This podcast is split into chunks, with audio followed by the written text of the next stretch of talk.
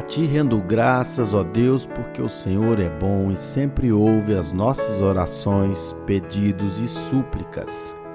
Hoje, a primeira coisa que eu acesso é o seu amor, pois ele não tem fim. A segunda coisa é a misericórdia, a tua misericórdia que se renova cada manhã. Obrigado pela sua graça, pelo favor imerecido, independente do que eu faça. Eu renovo meu espírito, minha alma e meu corpo. Renovo no plano espiritual a minha identidade, o meu propósito. E renovo todas as minhas forças, as minhas energias diante do Senhor.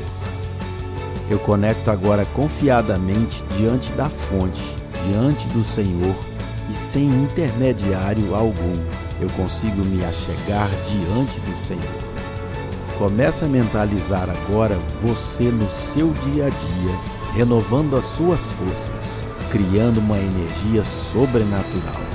Mentalize você transbordando na vida das pessoas e essas pessoas estão pedindo ajuda. Você nasceu para transbordar, você nasceu para identificar as coisas do reino, para falar coisas poderosas. Você foi chamado para destravar uma nação com a sua arte, com a sua mensagem. Só não pare de ouvir o seu coração. O seu coração é a fonte da vida. Aí dentro está guardada a fonte da vida. Seu coração é o ouvido da sua alma. Começa a ver pessoas sendo altamente transformadas ao te ouvir.